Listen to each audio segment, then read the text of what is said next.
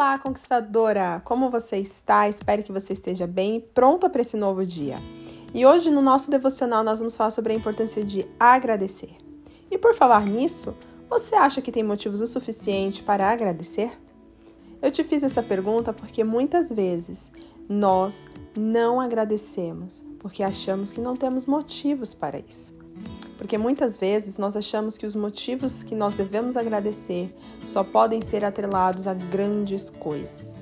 Quando, bem na verdade, se nós aprendemos a agradecer nas pequenas coisas, as grandes coisas nós vamos identificá-las e nós vamos agradecer. Mas se nós não somos capazes de agradecer nas pequenas coisas, com certeza nas grandes coisas nós também não seremos capazes, porque nós vamos ver defeitos, vamos ver problemas e vamos, ao mesmo tempo, sempre procurar mais do que cobrar, do que exigir. Sabe aquela sensação de que nada está bom? Sempre está faltando algo? Sempre falta algo? É exatamente isso que acontece quando nós não praticamos a gratidão. A gratidão, ela não tem que ser apenas praticada quando nós temos grandes conquistas. Ela sim precisa ser praticada nas pequenas coisas do dia a dia. Só pelo fato de você ter acordado hoje já é um motivo de gratidão. Só pelo fato de você ter um trabalho, ter uma família, ter aonde dormir, ter um teto, ter a comida em sua mesa é motivo para agradecer. Mas isso é tão natural, né? Isso é tão rotineiro em nossas vidas que automaticamente nós não agradecemos nós só reclamamos e parece que quando falta algo, parece que aquilo é muito mais importante do que qualquer outra coisa que nós tenhamos. Você quer ver um exemplo? O povo de Israel, o mesmo povo que nós vimos ontem no capítulo 16 de Êxodo. Lá nós vimos que o povo, após 15 dias caminhando no deserto, começou a reclamar, a dizer que era melhor que eles tivessem morrido no Egito do que passar fome no deserto. Mas o que me chama a atenção, e eu até falei ontem, em nenhum momento o povo de Israel pediu a Deus. Em nenhum momento o povo de Israel falou com Deus, ou até mesmo falou para Moisés, ou pediu para Moisés que Deus o ajudasse.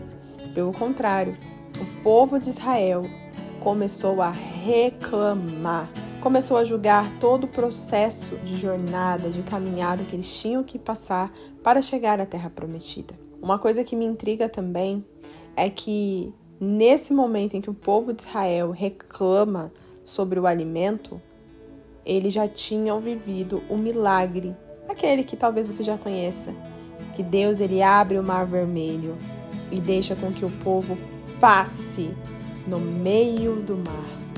Imagina esse milagre, Deus fazendo um milagre da natureza, controlando as águas, abrindo o caminho para que o povo passasse e automaticamente fugisse dos egípcios que estavam indo atrás deles. Então, esse é um ponto em que eles já tinham vivido esse milagre, mas a indignação deles era tão grande, a insatisfação, a falta de gratidão era tão grande que eles rapidamente esqueceram de tudo que Deus já tinha feito. E aí eu te pergunto: Será que você não está vivendo o mesmo nesse momento?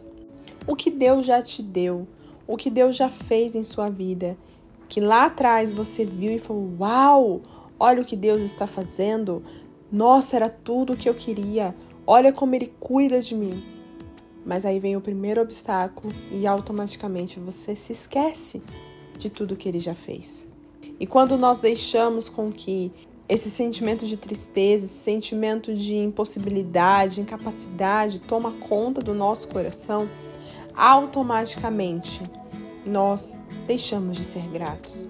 Mas quando nós deixamos o nosso coração alinhado com o propósito de Deus e aprendemos a agradecer o processo e não apenas a conquista, nós entendemos a caminhada que é necessária, nós entendemos o processo que é necessário e nós vivemos de acordo com o propósito.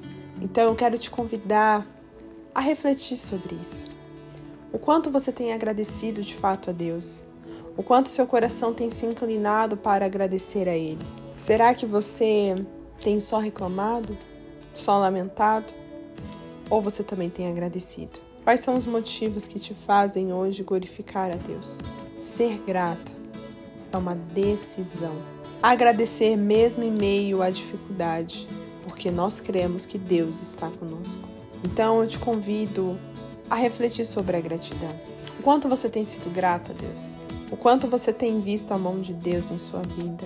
O quanto você tem visto o cuidado de Deus em sua vida e o quanto você tem de fato agradecido isso? Não deixe com que essas coisas caiam no automático.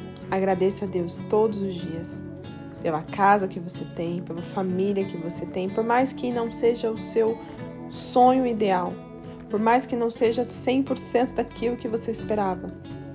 Agradeça mesmo assim. Então, eu te convido a não ser como o povo de Israel, que reclamou, que lamentou, que julgou. Eu te convido a agradecer todos os dias. Eu te convido a louvar a Deus mesmo quando você não entende. Eu te convido a crer no impossível. Eu te convido a descansar o teu coração e a confiar em Deus. Vamos orar? Pai, entramos em tua presença e é com muita alegria, Deus, que nós agradecemos a Ti pelo Teu cuidado, pelo Teu amor. Deus, o Senhor tem cuidado de nós, tem nos cercado com Teu amor, com a Tua graça. Ah, Senhor, muitas vezes nós não somos gratos o suficiente Muitas vezes nós lamentamos, nós murmuramos, nós reclamamos e falamos tantas coisas que podem te deixar triste conosco. Mas nós não queremos mais isso. Pai, nós queremos honrar a Ti, nós queremos louvar a Ti, queremos que o Senhor veja em nós motivos para se alegrar. E se nós hoje estamos tristes, desanimados, que o Senhor venha despertar o meu coração e o coração dessas pessoas a entender o Teu propósito a entender a tua forma de agir. Nós louvamos ao Senhor e agradecemos em nome de Jesus. Amém. Fica com Deus, minha conquistadora, e até amanhã. Tchau, tchau.